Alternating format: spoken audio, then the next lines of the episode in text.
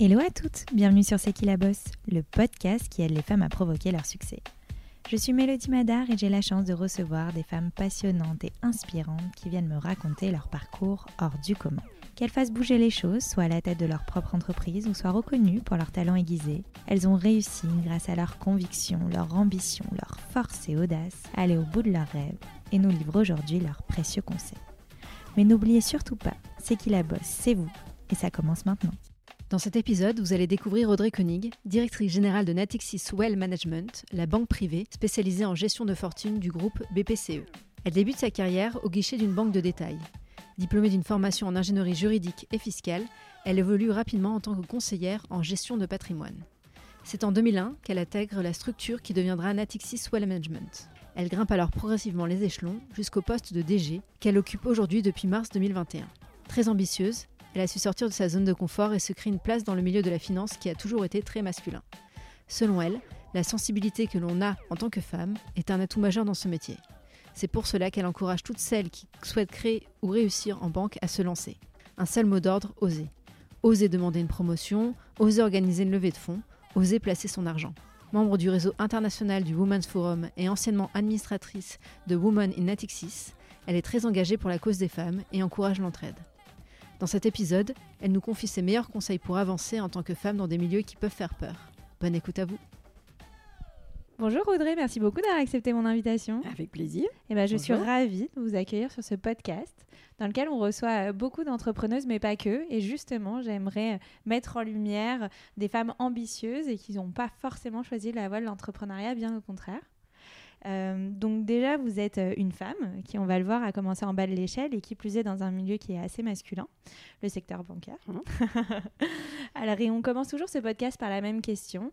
Euh, que diriez-vous à votre vous plus jeune si vous devriez parler aujourd'hui à Audrey de 15 ans avec le recul, avec ce que vous avez vu, ce que vous avez vécu, qu'est-ce que vous lui direz? Moi, qu'elle fasse la même chose que ce qu'elle a fait, qu'elle y croit euh, et qu'elle ait beaucoup de courage, en fait. Peut-être le courage, ouais, parce que on n'anticipe pas forcément euh, les problèmes euh, qu'on va, qu'on va rencontrer, donc euh, et il faut un peu de courage. Donc vous changerez rien du tout? Je change rien, euh, juste euh, être consciente, de- peut-être, je sais pas si on est conscient on fait la même chose, mais ouais, de garder du courage, en fait. Pourquoi le courage, ça, euh, c'est quelque chose qui a été important pour vous dans Quelque votre chose qui a été important, je pense qu'il y a plein de gens qui en ont pas du courage, donc euh, ouais, je pense que c'est une, un des critères qui est peut-être différenciant. Eh ben nickel. Euh, L'idée avec ce podcast, bah, c'est de retracer l'ensemble de Mm. votre parcours. Euh, donc commençons par le début déjà. début. Euh, après le bac, vous faites des études en ingénierie juridique et financière pendant Ouais. 5 ans.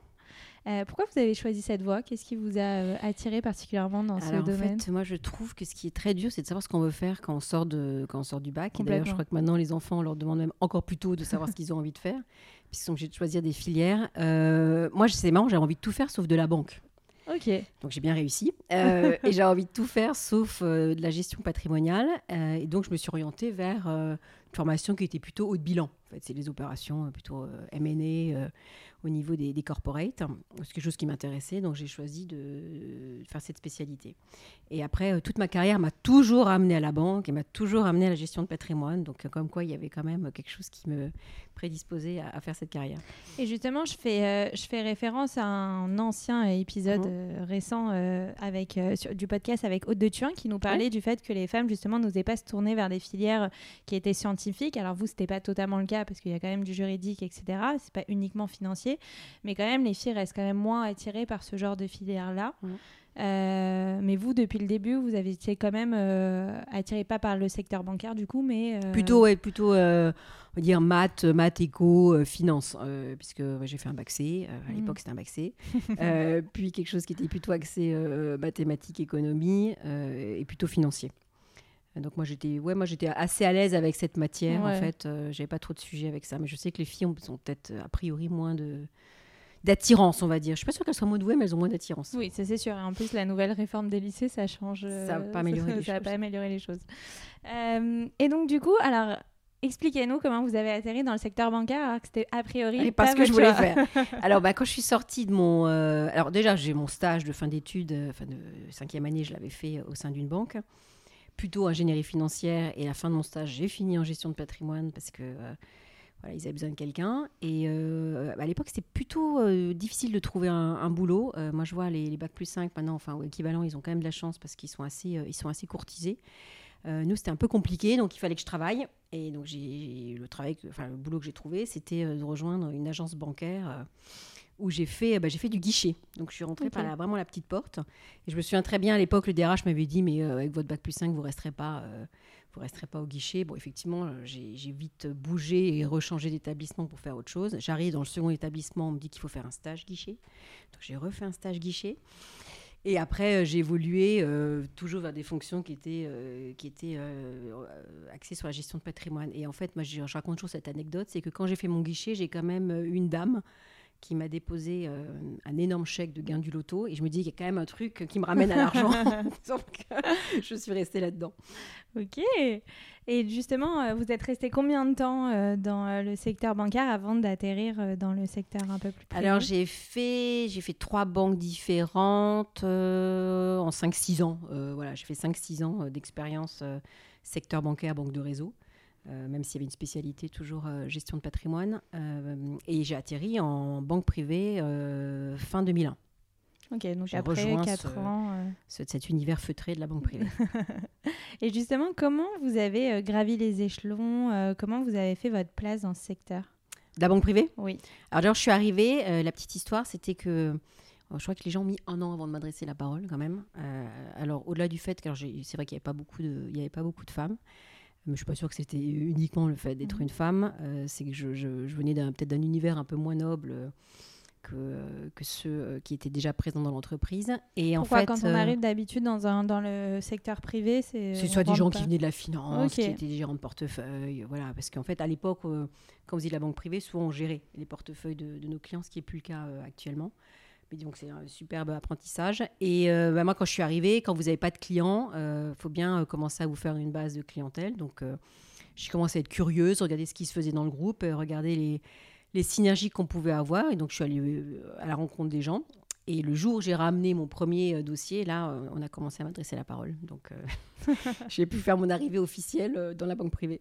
D'accord, donc il faut quand même se faire une légitimité pour. Ah oui, il y a énorme. je trouve qu'il y a un côté, effectivement, c'est pas forcément un milieu qui est très ouvert, je trouve, même actuellement. Moi, parfois, ce que dis à mes banquiers, je veux dire, le côté accueillant, c'est pas forcément leur, leur point fort quand on fait des embauches et je leur dis voilà, c'est aussi à vous d'intégrer les nouveaux venus et si on embauche des gens de l'extérieur, c'est bien pour enrichir la structure. Euh, c'est pas le, milieu le plus accueillant du monde, je trouve. Et justement, euh, donc comment vous avez fait pour, euh, au fur et à mesure, vous faire une place, gravir les échelons? Ah bah, Démontrer, travailler. c'est vrai que moi j'ai toujours beaucoup, beaucoup bossé. essayer de faire des choses, apprendre, parce qu'en fait, quand, une fois de plus, quand vous démarrez dans un métier, il y a beaucoup de choses à apprendre. Donc être curieux, apprendre, écouter les autres, aller vers les autres. Euh, et c'est comme ça que j'ai réussi à démontrer que ben, euh, voilà, je, savais faire, j'apprenais à faire et, euh, j'étais capable de faire. Et vous êtes passé par quel poste en fait au, sein Alors d'abord j'étais assistant du directeur général à l'époque qui avait aussi un, portefeuille. Au bout de six mois, je lui ai dit écoute, ça fait quand même cinq ans que je travaille, je vais peut-être pas rester à tes côtés pendant encore six mois. Donc il m'a dit bon bah ok, qu'est-ce que tu veux faire? J'ai dit ben donnez-moi 10 clients euh, et après je vais faire du développement. Et donc euh, ben, j'ai commencé à faire du développement, justement ce que je disais en allant regarder dans le groupe, euh, à l'époque c'était Natexis, mmh. Banque Populaire, ce qui était possible de faire et il y avait plein de choses à exploiter en termes de synergie, donc j'ai commencé à faire ça. D'accord, donc c'est un conseil que vous recommandez d'aller un peu sortir de sa zone de confort, pas forcément en fait euh, faut faire les choses que vous avez dit, de rentrer dans une case, c'est vraiment d'aller saisir en fait les opportunités. Tout à fait, il faut être curieux, euh, une fois de plus, il faut s'intéresser à son environnement, il faut euh, se forcer à sortir de son environnement, de sa zone de confort, et, c'est comme ça que généralement, ça, ça apporte toujours quelque chose, et c'est comme ça qu'on réussit. Et vous, c'est ce que vous avez fait Et c'est ce que j'ai fait. Moi, je me suis toujours mise en. Alors, déjà, un, je me challenge beaucoup. Euh, c'est pas que je suis pas satisfaite de ce que je fais, mais je me challenge énormément. Donc, je me dis toujours que je peux faire mieux. Euh, et vous vous ennuyez si jamais vous faites trop la même chose ouais, je m'ennuie. c'est la particularité de tous les gens que je reçois sur ce podcast. C'est vrai, c'est des femmes qui ont besoin en fait. il faut des challenges. Moi, je me fixe sur plein de challenges, euh, soit à la, fin de l'été, euh, soit quand je, démarre l'année. Je me dis bon allez cette année c'est quoi, mm. c'est quoi mes objectifs, qu'est-ce que j'essaye de faire, quelles sont mes réalisations. Et donc du coup c'est, je me challenge, je me fixe beaucoup d'objectifs personnels qui sont pas forcément les objectifs que me fixaient d'ailleurs mes boss. Mhm. et, je suis, et je suis assez exigeante. Par exemple, il y a un truc qui m'angoisse, c'est d'avoir un agenda qui, est- qui est vide. Alors moi maintenant, mais parce qu'il n'est pas vide. Mais à l'époque, je me souviens quand si j'avais pas des rendez-vous, donc ça veut dire que je voyais pas de clients, donc potentiellement je pouvais pas faire mes, mes chiffres. Enfin, voilà. Donc je pense qu'il faut se fixer soi-même euh, des objectifs et avoir un peu d'ambition. Et comment vous la stimulez, votre ambition? Comment j'assimule Alors, euh, je ne veux pas réduire. moi, j'ai toujours voulu. Je me suis toujours fixé une, étape d'après. Je dis voilà, tu fais ça, mais qu'est-ce que tu te fixes comme poste d'après? Euh, Il y avait aussi l'ambition qui est. euh, moi, j'ai toujours estimé qu'on travaillait bien qu'on avait des résultats et, et, euh, il fallait être payé en fonction. Donc, c'est vrai que par rapport à, l'exigence salariale, ça, c'est un autre point sur lequel les femmes ne sont pas forcément. Euh, les meilleures, hein, c'est savoir négocier euh, sa- son, son mode de rémunération et savoir demander les choses. Et en tant que maintenant de personne à haut poste qui manage beaucoup d'équipes, vous le voyez vraiment euh, Ah la différence entre. Ah oui, il y a des vraies différences. En fait, les femmes, elles ont l'impression que ça va venir. Et moi, j'avais ce côté-là, en fait, je faisais confiance, je pensais que ça allait venir. Et j'ai appris à les demander. Euh, Et comment on demande? Et comment on demande, c'est qu'on prépare son bilan, euh, on dit voilà, moi j'ai réussi à faire ça, ça, ça et ça. Alors il n'y a pas que le côté chiffré, hein, il y a Oui, plein, oui. vous savez, dans les entreprises, on a plein d'autres qualités que, que les aspects euh, quantitatifs. Pardon. Euh, il y a aussi tout ce qu'on apporte à l'entreprise, euh, sa façon d'être, se comporter par rapport aux autres euh, et de s'intéresser aux autres. Et en fait, il faut juste mettre tout ça en, é- en- en évidence. Et les, les femmes souvent apportent plein de choses euh, euh, complémentaires à ce que peut-être euh, des, des- des milieux plus masculins euh, qui sont peut-être un peu plus euh, individualistes, je trouve. Euh, je trouve qu'une femme apporte plein de choses. Donc justement, la femme doit plutôt aller aussi euh, oser taper à la porte. Ouais, et ça, elles le font pas. Donc, euh, et elles le font pas non seulement pour elles, euh, mais en plus, elles ont du mal souvent à se mettre en risque sur des postes. Et moi, je vois souvent sur des promotions, parfois, il y a des hommes qui demandent des choses où il n'y a pas forcément l'entière légitimité, alors qu'une femme qui est peut-être plus légitime ne le demandera pas. C'est comme le fameux euh, CV et le poste, c'est-à-dire que quand il y a des annonces euh, euh, pour un poste, euh, si jamais les femmes ne cochent pas tous les critères qu'il y a ouais. dessus, bah, elles vont pas oser postuler, Ouais. alors qu'un homme, Mm. voilà, s'il répond à deux trois critères, il va se dire bon bah C'est bon, je peux y aller. Je peux y aller, je vais, je vais apprendre un peu sur le tas. Et alors ça, c'est une chose que j'ai appris. On n'a jamais toutes les compétences pour un poste quand on prend un poste. En fait, on apprend. Euh, Et c'est le but aussi, sinon. euh, Voilà, c'est juste d'avoir la base qui nous permet et d'avoir sous cette faculté de progresser. Euh, une fois de plus, c'est ce que je dis, j'y prenez le poste et après vous allez apprendre. Il y, a, il y a des gens autour de vous qui vont vous aider et si, vous n'êtes pas obligé d'être euh, faite pour le poste tout de suite, c'est que vous allez apprendre avec ce poste. Et en tant que dirigeante, quand vous avez fait ce constat-là que justement les femmes n'osaient pas demander, est-ce que vous avez mis en place euh, des choses, des processus pour justement favoriser et les aider à oser demander? Alors, je suis pas sûre qu'on ait mis des- en place des processus Mm. purement féminins. En fait, on- après, on a une attention particulière pour. euh, alors, c'est dans les entreprises ou des groupes comme les nôtres, il y a toujours. euh, quand vous faites par exemple des plans de succession, il y a toujours un homme, une femme. euh, on est très attentif à la parité, euh, à l'équilibre. Justement, quand on recrute, moi j'ai fait attention à. J'avais que des managers dans ma direction commerciale, hommes. Donc on a, Mhm. on a fait venir une femme, où d'ailleurs je suis ravie parce qu'elle apporte un, un bon équilibre, je trouve, euh, sur les aspects managériaux. Euh, donc voilà, on fait, on fait attention à tout ça pour les mettre en situation d'eux. Et après, je pense qu'il faut aussi les rassurer euh, à des moments un peu clés, euh, typiquement le, bah, le congé maternité ou Mm. le retour du congé maternité. Là, il faut être présent et il faut aider la collaboratrice qui revient à lui dire, bah, écoute, voilà, ta place, elle est là. c'est la même qu'avant. Après, c'est juste une question d'organisation et, et l'entreprise s'adapte aussi à ça. Bah, Génial. Justement, on a lancé un incubateur avec les éclaireuses et dedans, on a une start-up qui s'occupe bah, justement de, euh, euh, d'aider les managers à, euh, et de les former surtout à, à avoir des salariés voilà, qui partent en Oui. congé maternité et surtout comment on fait en sorte qu'elles reviennent et qu'elles se sentent toujours légitimes, qu'elles aient toujours leur place. Que c'est des vrais sujets euh, finalement. euh. Ah, moi, j'ai une recommandation aussi, il faut jamais lâcher complètement le lien avec l'entreprise. Euh, après, c'est un choix hein, personnel. Il y a certaines qui veulent faire un vrai break. Moi, je pense qu'il faut jamais, voilà, faut garder un contact une fois de temps en temps, voir ce qui se passe. Euh, après, euh, forcément, votre vie change. Moi, je me souviens, j'étais angoissée à l'époque. euh, un, au moment de l'annonce. Deux, au moment du retour. Comment je vais gérer? En fait, les choses, je veux dire, vous avez des enfants, bah, vous gérez, vous intégrez ça dans votre, dans votre, dans votre planning ou dans, dans vos responsabilités. Et c'est pareil quand on prend des postes avec plusieurs responsabilités, ça se gère. En fait, les choses s'embarquent et on, a- on apprend à, un, à prioriser et, à hiérarchiser et, à s'organiser surtout. Et eh ben justement, je refais référence au podcast de Haute de Tour, mais qui nous disait que elle, trouvait justement que les mères étaient même euh, plus fortes euh, dans leur carrière parce qu'elles avaient cette faculté à, à, développer un cerveau beaucoup plus agile et souple parce qu'elles devaient penser à mille choses euh, à, à, la fois. Donc finalement, c'est des compétences qu'elles ont appris à la maison qu'elles peuvent très bien mettre au service de l'entreprise. Nous, on a un client récemment, mm. parce que parfois, vous savez, il faut un banquier qui soit adapté au, client parce que voilà, mm. tout le monde n'est pas fait pour s'entendre. Et on l'a changé de, banquier et la, manager justement me disait bah, en fait je lui ai proposé euh, un homme jeune et, euh, je voyais que hein, elle dit bon et si vous voulez j'ai une femme de 50 ans et il fait ouais super moi je trouve que une femme et eh ben moi je trouve ça super parce qu'elles ont réussi à, gérer deux vies et souvent c'est des femmes qui sont beaucoup plus organisées réactives. Donc moi ça me va bien. Donc c'est ça reflète un ah peu bah, ça. ça fait maintenant euh, presque 9 ans que vous êtes ici oui si je me trompe pas non plus plus non en fait je suis arrivée alors je suis arrivée en septembre 2001, mais dans une structure qui n'avait pas le même nom. Hein. donc en fait, c'est une banque qui a connu plein de fusions, euh, qui a changé de nom en 2017. Euh, effectivement, donc là, ça fait, euh, ça fait six ans. Et j'ai été nommée il y a deux ans, par contre, directrice générale. Et eh bien, qu'est-ce qui a fait, selon vous, la différence comparée aux autres? Qu'est-ce qui a fait que vous avez réussi à gravir tous ces échelons?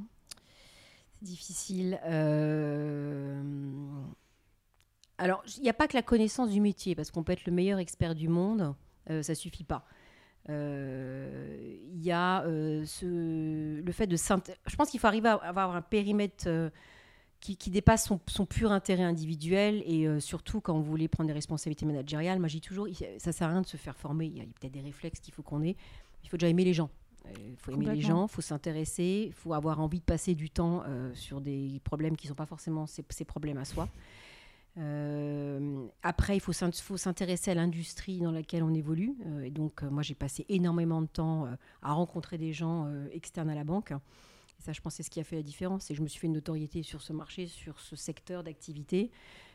qui fait qu'à un moment donné, quand le groupe s'est posé la question de qui nommer, il s'est dit ben, autant nommer quelqu'un qui, un, connaisse le marché, qui a fait ce métier et qui est capable d'accompagner cette banque dans, dans, son développement. Et je pense que, voilà, moi j'ai toujours essayé au-delà de mon boulot au quotidien, euh, je pense qu'il faut vraiment élargir son champ de compétences et, euh, s'intéresser à l'univers, enfin à l'environnement dans lequel on évolue. Complètement. Et développer finalement ce qu'on appelle les soft skills, pas forcément euh, les hard skills, qui sont vraiment les compétences concrètes, mais plutôt aller se développer nous-mêmes finalement. Se développer nous-mêmes. Et après, on apprend plein de choses, soit, je veux dire, quand on prend des responsabilités, quand on a des échecs, quand on fait du management, je veux dire, c'est un, un un vrai apprentissage de ce qu'on est et une remise en question aussi de ce qu'on est. Et moi, je vois, j'ai beaucoup changé en fait euh, depuis, depuis deux ans. Euh, autant il y avait certaines qualités qu'il fallait que j'ai pour progresser, euh, autant il y, a des, il, y a des, choses que j'ai modifiées et j'en avais parlé avec, avec quelqu'un d'externe qui m'avait dit vous êtes, on sent que vous avez été dans la lutte pour arriver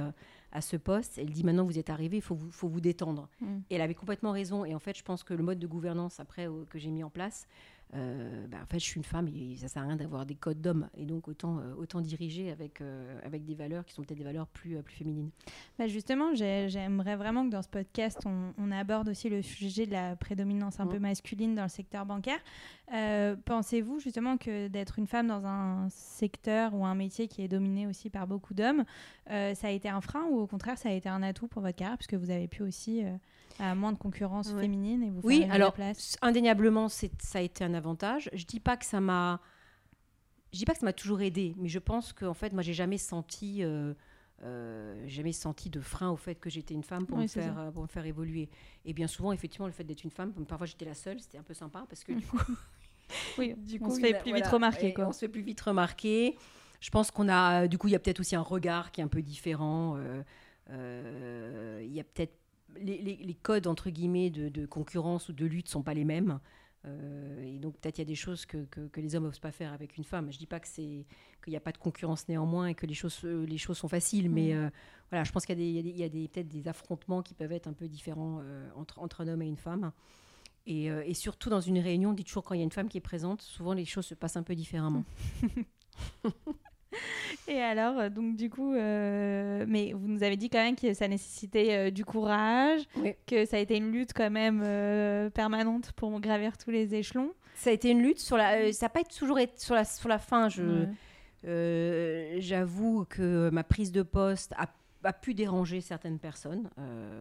j'ai encore entendu des, des, phrases qui datent un peu, mais voilà, j'ai fait avec. Et à un moment donné, j'avais décidé de passer à autre chose et plus entendre ça et dire, de toute façon, j'ai mon poste et maintenant, je vais juste de démontrer qu'ils ont bien fait de me le confier.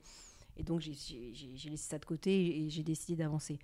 Euh, mais c'est vrai que ça a été, oui, ça a été une lutte et ça a été une lutte, comme je vous disais, qui m'a nécessité parfois d'avoir euh, justement des, des, réactions que je peux considérer comme étant des réactions un peu brutales, mhm. euh, parce qu'il fallait juste que, que, je démontre et que je m'impose.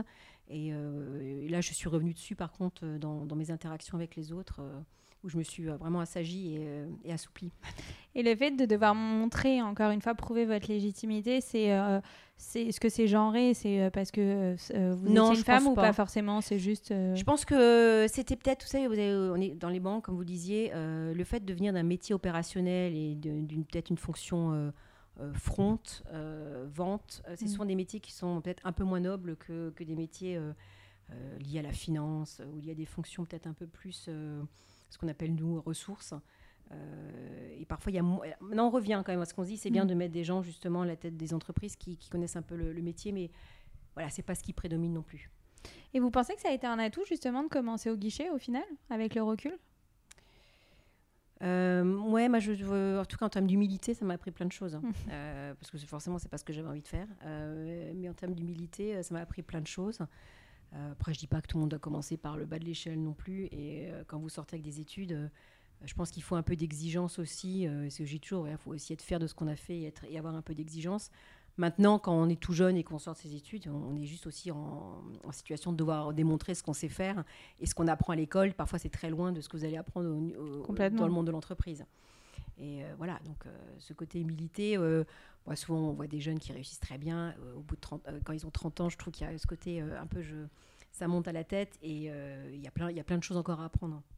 Et quand vous disiez que justement vous n'étiez pas forcément attiré par le secteur bancaire et finalement bah, c'est en testant, c'est un conseil que vous donnez aussi d'aller un peu pour trouver sa voie, d'aller tester même des filières sur lesquelles on n'est pas forcément à l'aise ou des métiers auxquels on n'avait pas pensé et que finalement ça peut. Moi je pense qu'il faut, comme une voilà, il faut essayer. Alors après la banque privée c'est c'est un secteur particulier dans la mm. banque, hein, parce que c'est quand même un, secteur d'activité qui est, qui est, très riche. Alors déjà, on rencontre des gens intéressants, on rencontre des gens qui ont plutôt réussi, on rencontre des gens qui sont d'origine très variée, et, et, on adresse une matière qui, euh, qui est très vaste. Donc euh, c'est vrai que... Euh, et, qui, où vous êtes constamment obligé de vous remettre en question mm. aussi pour savoir comment mieux adresser votre clientèle, la satisfaire, etc. etc. Donc, mais, mais je pense qu'il faut être, ouais, faut être un peu curieux, il faut un peu se tester sur des choses qui ne sont pas forcément des choses auxquelles on aurait pensé quand, quand on sort de ses études. Et vous faites partie euh, également du réseau euh, international du Women's Forum et vous êtes administratrice du réseau WIN aussi, donc Women in Natics 6. je ne suis plus administratrice, mais j'ai été administratrice. Bah, voilà. vous pensez que c'est important justement de participer à des réseaux, à des groupes d'entraide ou des groupes professionnels justement pour euh, soutenir euh, sa carrière, pour se faire un réseau et des milieux particulièrement, enfin des réseaux féminins ou pas forcément? Alors moi, les réseaux féminins, ça, ça, apporte toujours plein de choses en termes d'échanges et justement de voir ce que, ce que, ce que d'autres femmes ont pu, euh, ont, pu aussi vivre. Mais au-delà de ça, je pense qu'il y a un vrai... moi, je trouve que c'est des réseaux qui sont assez solidaires. Et surtout, ce que j'ai essayé de faire au sein de WIN, c'était beaucoup de mentoring au niveau de, de, jeunes filles qui étaient à un moment de leur carrière où elles se posaient des questions, où elles ne savaient pas comment évoluer, où elles ont besoin d'un peu d'aide euh, pour euh, justement avoir les bons codes ou les bons réflexes. Euh, donc moi j'essaie beaucoup de faire ça. C'est plus du témoignage, de dire voilà ce, que, par quoi je suis passée, de se livrer aussi sur les difficultés qu'on a pu, qu'on a pu rencontrer. et donc moi je pense que c'est plus de l'entraide en fait, plutôt que d'avoir du... Après il y, a, bien sûr un peu de lobbying, il y a encore des, des, progrès qui doivent être faits dans certains secteurs et justement dans les fonctions de, dirigeants, on sait que l'équilibre n'est pas encore euh, complètement, euh, complètement atteint. Mais voilà, il y a du lobbying, il y a de l'entraide, euh, il y a surtout de se connaître et, et, de pouvoir aider d'autres gens qui ont besoin d'une connexion parfois à un moment donné. donc c'est bien d'avoir toute façon, moi, j'incite tout le monde, tous les collaborateurs à, beaucoup réseauter. C'est comme ça, qu'on progresse aussi. Oui. et euh, vous parliez des difficultés que vous avez rencontrées. Est-ce que vous avez voilà, des euh, anecdotes à nous partager, des situations auxquelles ça n'a pas été euh, facile durant votre carrière? Parce qu'on sait très bien que la carrière d'une boss, vu qu'on est sur C'est qui la boss, est ponctuée de mmh. haut et de bas. Et comment vous avez réussi justement aussi à, à vous, à les surmonter et à vous dépasser bah, alors, il y, y, a plein de choses qu'on apprend quand on est dirigeant. Euh, alors, moi, j'ai essayé d'être, euh, d'associer beaucoup les collaborateurs. Hein. On a associé les collaborateurs aux définitions du plan, du plan stratégique. Euh, on a essayé de créer un projet pour cette entreprise. Donc, déjà, de les faire adhérer à un projet. On a mis en place des outils collaboratifs, etc. Après, il y a aussi des choses que vous apprenez. C'est que, il y a un moment donné, quand vous décidez, vous n'avez pas forcément l'unanimité.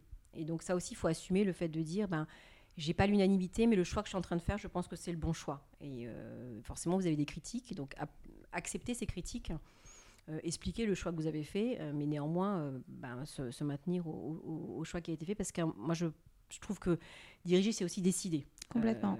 et donc, c'est faire des choix. Et donc, ces choix, ben, ils plaisent pas forcément à tout le monde. Donc, ça, c'est des choses qu'on apprend.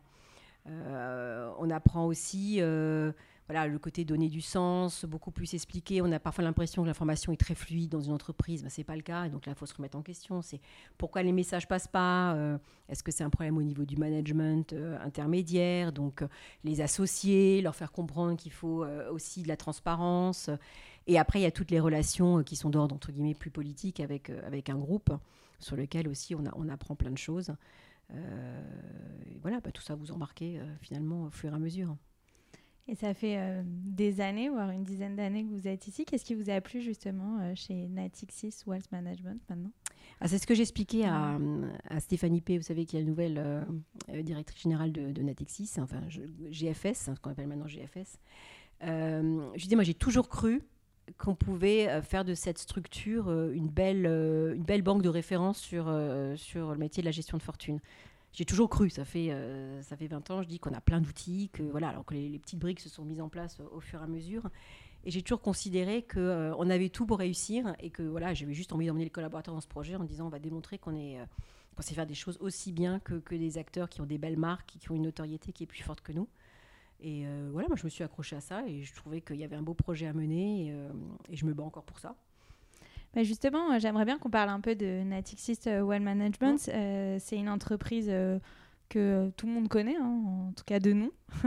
Mais évidemment, on ne connaît pas vraiment ce que vous proposez concrètement. En tout cas, ben, pour toutes celles et ceux qui nous écoutent, est-ce que vous pouvez nous présenter peut-être déjà un peu Natixis Wealth Management? Quel est l'esprit de la marque, les valeurs?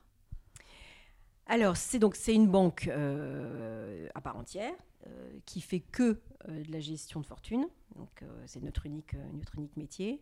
Euh, on s'adresse à des clients, plutôt des clients entrepreneurs, des, dirigeants ou des fortunes qui ont des, enfin des, familles qui ont des patrimoines importants.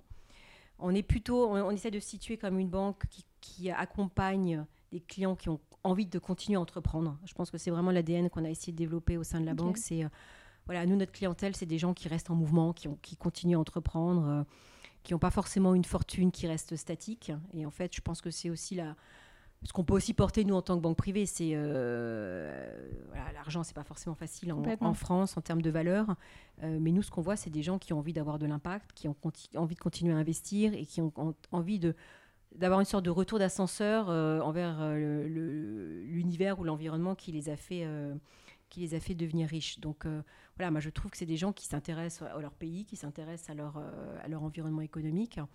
Et, euh, et nous, ce qu'on souhaite, c'est d'être un, des partenaires pour accompagner ces, pour accompagner ces dirigeants et d'être justement la banque à laquelle ils pensent quand, quand, ils, ont un projet à, quand ils ont un projet à mener. Et est-ce qu'on doit forcément avoir un patrimoine assez important pour rentrer chez, chez Oui, alors on, vise des clients qui ont plus de 3 millions d'euros à placer dans nos livres. Alors, pas forcément tout de suite, mais qui ont ce potentiel à, un horizon qui reste un horizon, euh, un horizon raisonnable. Parce que vous parliez d'entrepreneurs, est-ce que aussi vous faites des paris en vous disant, bah voilà, euh, je crois en cet entrepreneur mmh. ou en, son projet, en sa start-up, et puis on peut très bien l'intégrer chez nous et euh, alors, on a développé une, thématique justement sur ce qui est la, tech. Mhm. Et on a deux banquiers qui sont spécialisés euh, dans ce secteur. Et donc, l'idée, c'est de regarder effectivement quels sont les entrepreneurs qui ont déjà euh, une entreprise. On sait qu'il y a une certaine assise et une, valorisation auquel on croit. Et on peut accompagner ces entrepreneurs euh, sur certains projets.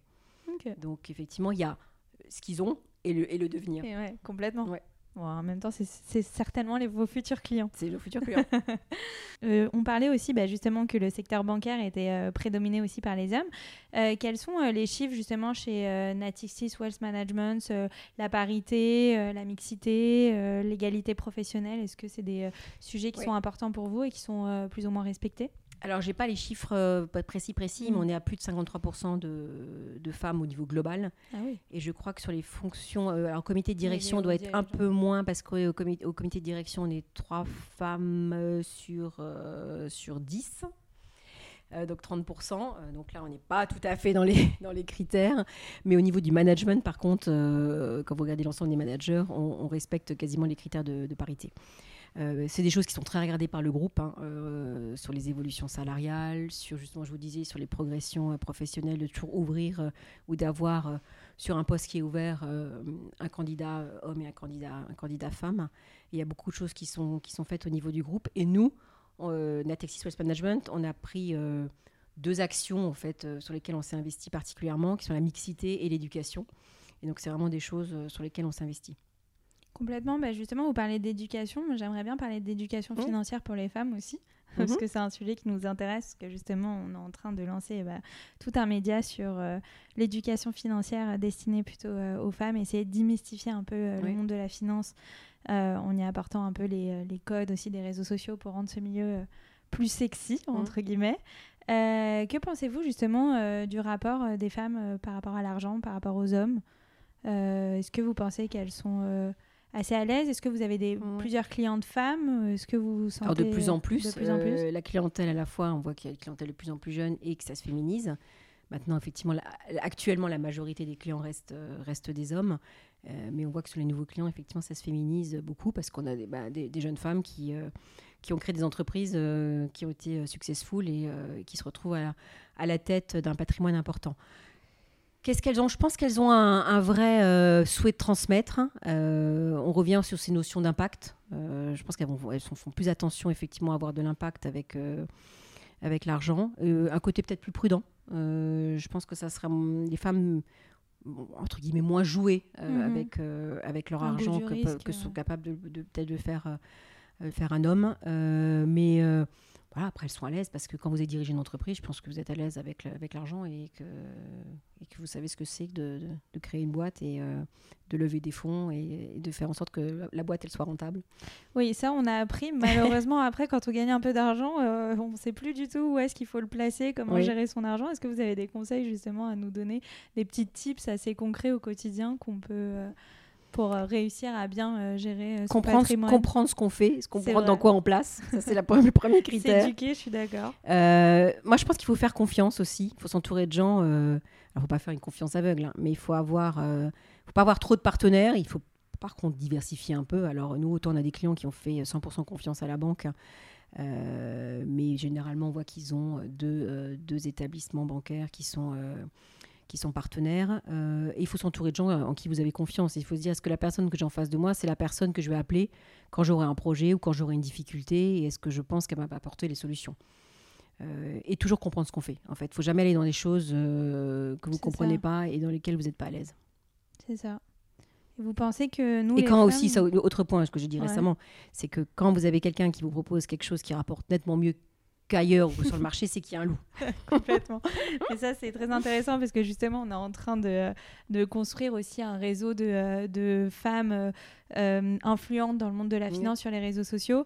Et parfois, c'est vrai qu'on tombe un peu sur des aberrations euh, de contenu, c'est-à-dire euh, euh, quand on nous dit oui, euh, si vous avez placé euh, n'importe quoi, un 1000 euros à un placement, vous aurez eu 30%, vous aurez gagné tant, bah, généralement, c'est que aussi il y a eu beaucoup de risques mm. derrière. Il bah, faut regarder en fait, faut regarder le niveau des taux d'intérêt et vous dire voilà, je vais immobiliser mon argent, donc est-ce que je fais de l'immobilier du non-côté, etc. Je sais que c'est moins liquide, donc quand c'est moins liquide, c'est que ça doit rapporter plus qu'un placement sans risque. Enfin, il y a des choses un peu, un peu basiques comme ça.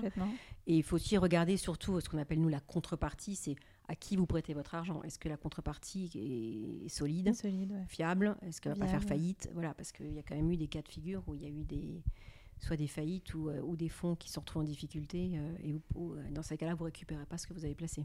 Complètement.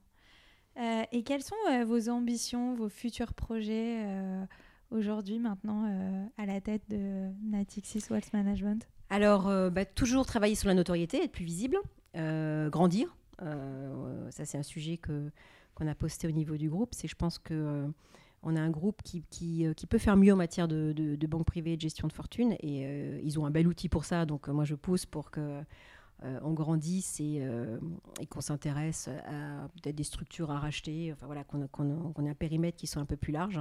C'est un métier qui, qui nécessite d'investir beaucoup en fait. Euh, on a beaucoup investi dans notre plateforme digitale, dans notre informatique.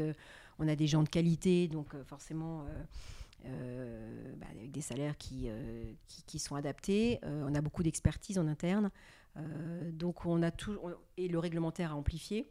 Donc vous avez besoin d'avoir des masses d'actifs qui sont beaucoup plus larges en fait pour que votre structure euh, soit rentable. Et donc je pousse effectivement à faire grandir ce métier. C'est quoi vos futurs challenges, vous, en tant que dirigeant euh, Qu'est-ce que vous avez envie que ça vous apporte euh, les futures années? Parfois, il y a des sujets, je me dis, plus de peut-être plus de sérénité, plus de satisfaction en fait, parce que je trouve qu'il y, y, a souvent des sujets quand moi j'ai toujours l'interne, ça se passe très bien, hein, porter la structure, la développer, j'ai pas de sujet. Euh, on sait tous qu'après quand vous évoluez dans des groupes, il y a parfois des choses qui sont moins simples.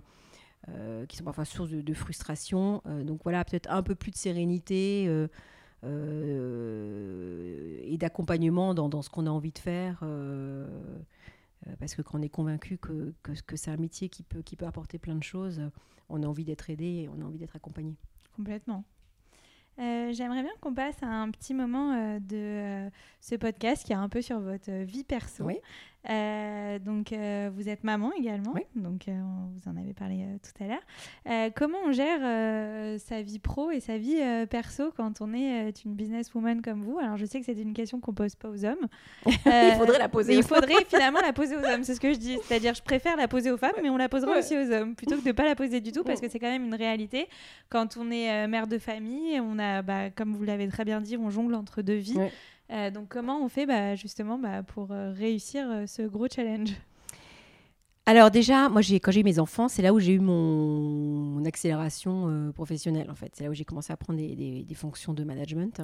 Donc on peut. Euh, donc c'est tout à fait possible. En fait, moi, mon premier, euh, mon premier poste de management, euh, l'entreprise me l'a confié quand j'étais enceinte. Bah, c'est génial. C'est incroyable parce que justement, j'ai reçu aussi sur ce podcast Caroline Gay, du coup, qui est la directrice d'American mmh. Express et qui, elle, a été promue directrice générale en étant enceinte. Donc ça, on Et donc, comme ça, ça peut arriver. moi, j'avais deux au ventre en disant comment je vais leur dire ça alors qu'ils viennent de me proposer ce poste? Et un, ça a été bien accueilli. deux, euh, je pense qu'ils avaient confiance en moi et en ma capacité de continuer à m'investir. Euh, et ça s'est très bien géré. Donc euh, voilà, je pense que c'est tout, à fait, tout à fait possible. Après, ça vous apprend une chose. Moi, quand on me dit, vous savez, parfois ça, c'est personnel, je me bataille avec mon mari en me disant, il me dit non, mais je ne peux pas me libérer pour, tel, pour tel engagement ou telle réunion. En mm. fait, on peut toujours le faire. Il y a des choses effectivement auxquelles on ne peut pas, peut pas déroger parce qu'il y a plusieurs personnes autour de la table. Mais généralement, bouger une réunion, parce qu'il euh, y a une priorité du, côté familial. Une fois de plus, euh, ça se fait. Et, ça aussi, j'encourage les jeunes femmes à oser le faire. On peut avoir des contraintes. Alors c'est sûr qu'ils ne vont pas avoir des contraintes tous les jours, mais on peut avoir des contraintes. et on peut oser dire je suis désolée. Voilà, et on peut oser dire je suis désolée, mais j'ai quelque chose. Euh, le matin, c'est pareil. Effectivement, le matin, j'ai peut-être plus de mal, mais je le fais de temps en temps, et une fois de plus, on est deux. Hein. Euh, mais c'est sûr que le matin à 8h, c'est pas le meilleur moment euh, pour avoir un, meeting. Je préfère quand c'est à 8h30 ou, 9h moins le quart. Mais il y a des petites choses comme ça, en fait, qui fait que le fait de juste le dire et d'assumer et euh, d'oser le dire, c'est des choses qui se, qui se font tout à fait. Je trouve que toute entreprise doit tenir compte de ça, d'ailleurs, en disant bah, on évite les réunions trop tôt le matin et trop tard, et trop tard, trop tard le soir. Oui, c'est ça, c'est-à-dire ne pas, en fait, quand on est dans sa vie perso, on a tendance à à pas vouloir montrer qu'on a une vie pro et quand on a une vie pro, on n'ose pas trop parler de sa vie perso. Alors Comme il faut dire aux enfants que parfois, euh, ben, maman peut pas être là euh, mm. parce qu'elle a une contrainte, je suis en déplacement. Euh, ah bon, mais t'es pas là? Bah oui, c'est comme ça et leur expliquer aussi que le fait que les parents travaillent, c'est aussi ce qui permet de faire plein de choses euh, par ailleurs. Donc, euh, les ça, vacances. je pense qu'il faut les vacances. Euh. Donc, il y, y, y a, plein de choses comme ça. Après, moi, il y a des choses où j'ai priorisé. Il y a des activités personnelles que je faisais que j'ai arrêtées, ça me prenait trop de temps. Parce que je préfère aller accompagner mon fils à un tournoi de foot plutôt que d'aller jouer au golf. Voilà, c'est. Mais c'est des choix qu'à un moment donné on fait parce qu'on sait qu'on n'est pas forcément présent par ailleurs et qu'on a envie de passer des moments privilégiés avec eux. Donc c'est de part et d'autre en fait faire des, concessions et tout est une question euh, d'équilibre. Et après c'est être super organisé et euh, l'organisation ça sauve quand même plein de choses. Complètement. Je suis d'accord. Euh, avant de terminer ce podcast, il y a un petit passage qui s'appelle le Dicobos. L'idée c'est que je vous donne une petite série de mots, mmh. un peu du tac au tac et vous me donnez votre propre définition de ce mot. Est-ce que vous êtes prête? Je suis prête. Bon, déjà, c'est facile, on est sur C'est qui la bosse? Donc, quelle est euh, pour vous la définition d'une bosse? Euh, Qu'est-ce que, bah, qu'est-ce qui fait qu'une femme est une vraie bosse pour vous? Elle décide et elle est courageuse. Et elle explique, en fait. Ce que vous faites au quotidien Ce que je fais au quotidien. Bah, très bien, c'est qui la bosse, c'est vous alors. non mais c'est bien qu'elle qu'elle fasse des choix en fait. On en revient à la prise de décision. Euh, quelle est votre euh, définition de l'ambition? C'est vrai que l'image de la femme ambitieuse a souvent été aussi euh, mm. assimilée aussi à une femme... très carriériste, mm. matérialiste, individualiste. Tout à fait. C'est vrai que l'ambition chez une femme, en fait, moi, je me suis souvent le reproché en disant t'es ambitieuse. J'ai dit non, je suis, suis pas ambitieuse, j'ai envie de réussir. Mm. Ce, qui est, ce qui est très différent. Et, euh, et l'ambition, ça ne veut pas dire qu'on a une réussite qui est que personnelle, c'est qu'on a une réussite généralement qui concerne l'entreprise. Parce que si on réussit à titre individuel, c'est souvent que on, a arrivé, enfin, on arrive à faire progresser l'entreprise dans laquelle, on, dans laquelle on travaille. Donc, euh, bah, l'ambition pour moi, c'est euh, avoir envie d'évoluer, ne pas se contenter de ce qu'on fait actuellement, de toujours vouloir faire mieux, parce que c'est aussi ça l'ambition, hein, c'est aussi vouloir faire mieux. Et que ce soit reconnu en fait. C'est aussi ça, euh, parce que l'ambition, c'est quelque part d'avoir en face euh, une matérialisation du fait qu'on a fait quelque chose bien et qu'on a progressé. Et euh, quelle est votre définition de l'échec? Comme on le disait tout à l'heure aussi, la vie bah, d'une dirigeante, c'est ponctué de haut et de mmh, bas. Mmh. donc forcément, on fait face aussi à des échecs durant sa carrière. quelle est votre définition et le rapport que vous entretenez par exemple avec l'échec? Est-ce que vous en avez connu aussi? Oui, j'en ai connu forcément, c'est dur. Euh, forcément, c'est dur. C'est, euh, mais il faut arriver, enfin, après la phase de déception, il faut arriver à en tirer euh, quelques enseignements. C'est de se dire, un, pourquoi j'y suis pas arrivé Comment j'aurais peut-être pu faire mieux alors, il y a ce qui est de soi, il y a, de ce qu'on ne maîtrise pas non plus, parce que dans tout échec, il y a une part qui est relative à soi et une part qui, qui, qui est externe. Mais il faut essayer de trouver toujours un enseignement des échecs. Alors parfois ça dépend des échecs hein, qu'on vit, il y a des échecs qui sont plus euh, difficiles à accepter que d'autres, mais il euh, faut arriver à en, tirer un enseignement. Et surtout une fois que vous avez rebondi, c'est de se dire finalement cet échec, qu'est-ce qui m'a apporté et, pourquoi j'ai réussi à rebondir et pourquoi j'en suis là? Mais euh, et pas tourner en rond. Je pense qu'il faut vite arriver à tourner la page et moi, je vois quand j'ai eu des moments difficiles, il y a un moment donné, j'ai une espèce de sursaut qui me dit tu vas arrêter de ressasser ce truc-là et tu vas mhm. passer à autre chose. et ce côté-là, parfois certains n'y arrivent pas. Et Complètement. et donc c'est là où il y a des gens qui deviennent aigris, qui restent sur, euh, justement sur, sur, des échecs qu'ils n'ont pas réussi à, à, surmonter et il faut arriver à tourner, la, à tourner la page. Et comment on réussit à tourner la page? Ben, euh, En étant en mouvement dans Ouais, en étant en mouvement, en continuant à avancer. Alors après, il y a deux façons. Hein. Soit vous avancez toujours euh, en restant là où vous êtes, mm. soit parfois il faut aussi apprendre à, à partir et à faire autre chose. Complètement. Et à l'inverse, votre définition du succès euh, c'est quoi euh, la réussite, le succès selon vous? Euh, La joie, le collectif, parce que je trouve que faire avoir un succès personnel, si ça peut apporter plein de choses, mais c'est mieux quand c'est partagé. Ouais, c'est des, des, petits moments de bonheur en fait, c'est ça, c'est des petits moments de bonheur et je pense qu'il faut arriver justement à les saisir, tous ces petits moments de bonheur, parce qu'on a, je trouve, tous tendance à regarder ce qui va pas et euh, il faut aussi se dire, mais regarde tout ce que tu as fait. Et oui, ok, ça, ça, aurait pu être mieux, ça aurait pu être mieux, mais il y a aussi plein de choses que tu as réussi. Donc, euh, c'est euh, savourer en fait. Moi, je dirais il faut savourer ces, succès. C'est très, très bien dit. Et justement, vous parliez pendant le podcast que vous étiez assez exigeante, que vous aimiez bien les challenges, que vous sortez souvent de votre zone mm. de confort. Mais est-ce que vous arrivez aussi à regarder un peu dans le rétroviseur ou à, euh, et voir tout ce que vous avez accompli et savourer ça et les fêter, les succès aussi, les célébrer? Est-ce que vous en avez conscience au moment où... Euh, pas, pas naturellement, mais souvent on me le fait remarquer. En fait, quand j'ai eu des moments où justement vous avez passé un... Euh, ouais, j'ai du mal à voir la suite. On me dit, mais attends, mais. Euh, parce que moi, je suis toujours en train de regarder l'étape d'après. Et on me dit, mais regarde tout ce que tu as déjà fait. Et en fait, euh, ça, c'est pas une de mes qualités, effectivement. Et parfois, je, je, me pose deux secondes, je dis, non, c'est bien, regarde, tu as fait ça, ça, ça, ça, ça, ça, ça. Mais comme je regarde toujours ce qui se passe après, mais ouais, il faut savoir le faire aussi. Complètement. Mais c'est les autres souvent qui vous forcent à le faire. Quand vous êtes bien entouré, on vous dit, mais regarde un peu. Euh, et euh, quel est le meilleur conseil que vous donneriez à toutes celles et ceux qui nous écoutent aujourd'hui? Si vous auriez aimé qu'on vous dise une chose durant toute votre carrière qui vous aurait bien aidé? Hmm, Difficile. Le côté positif.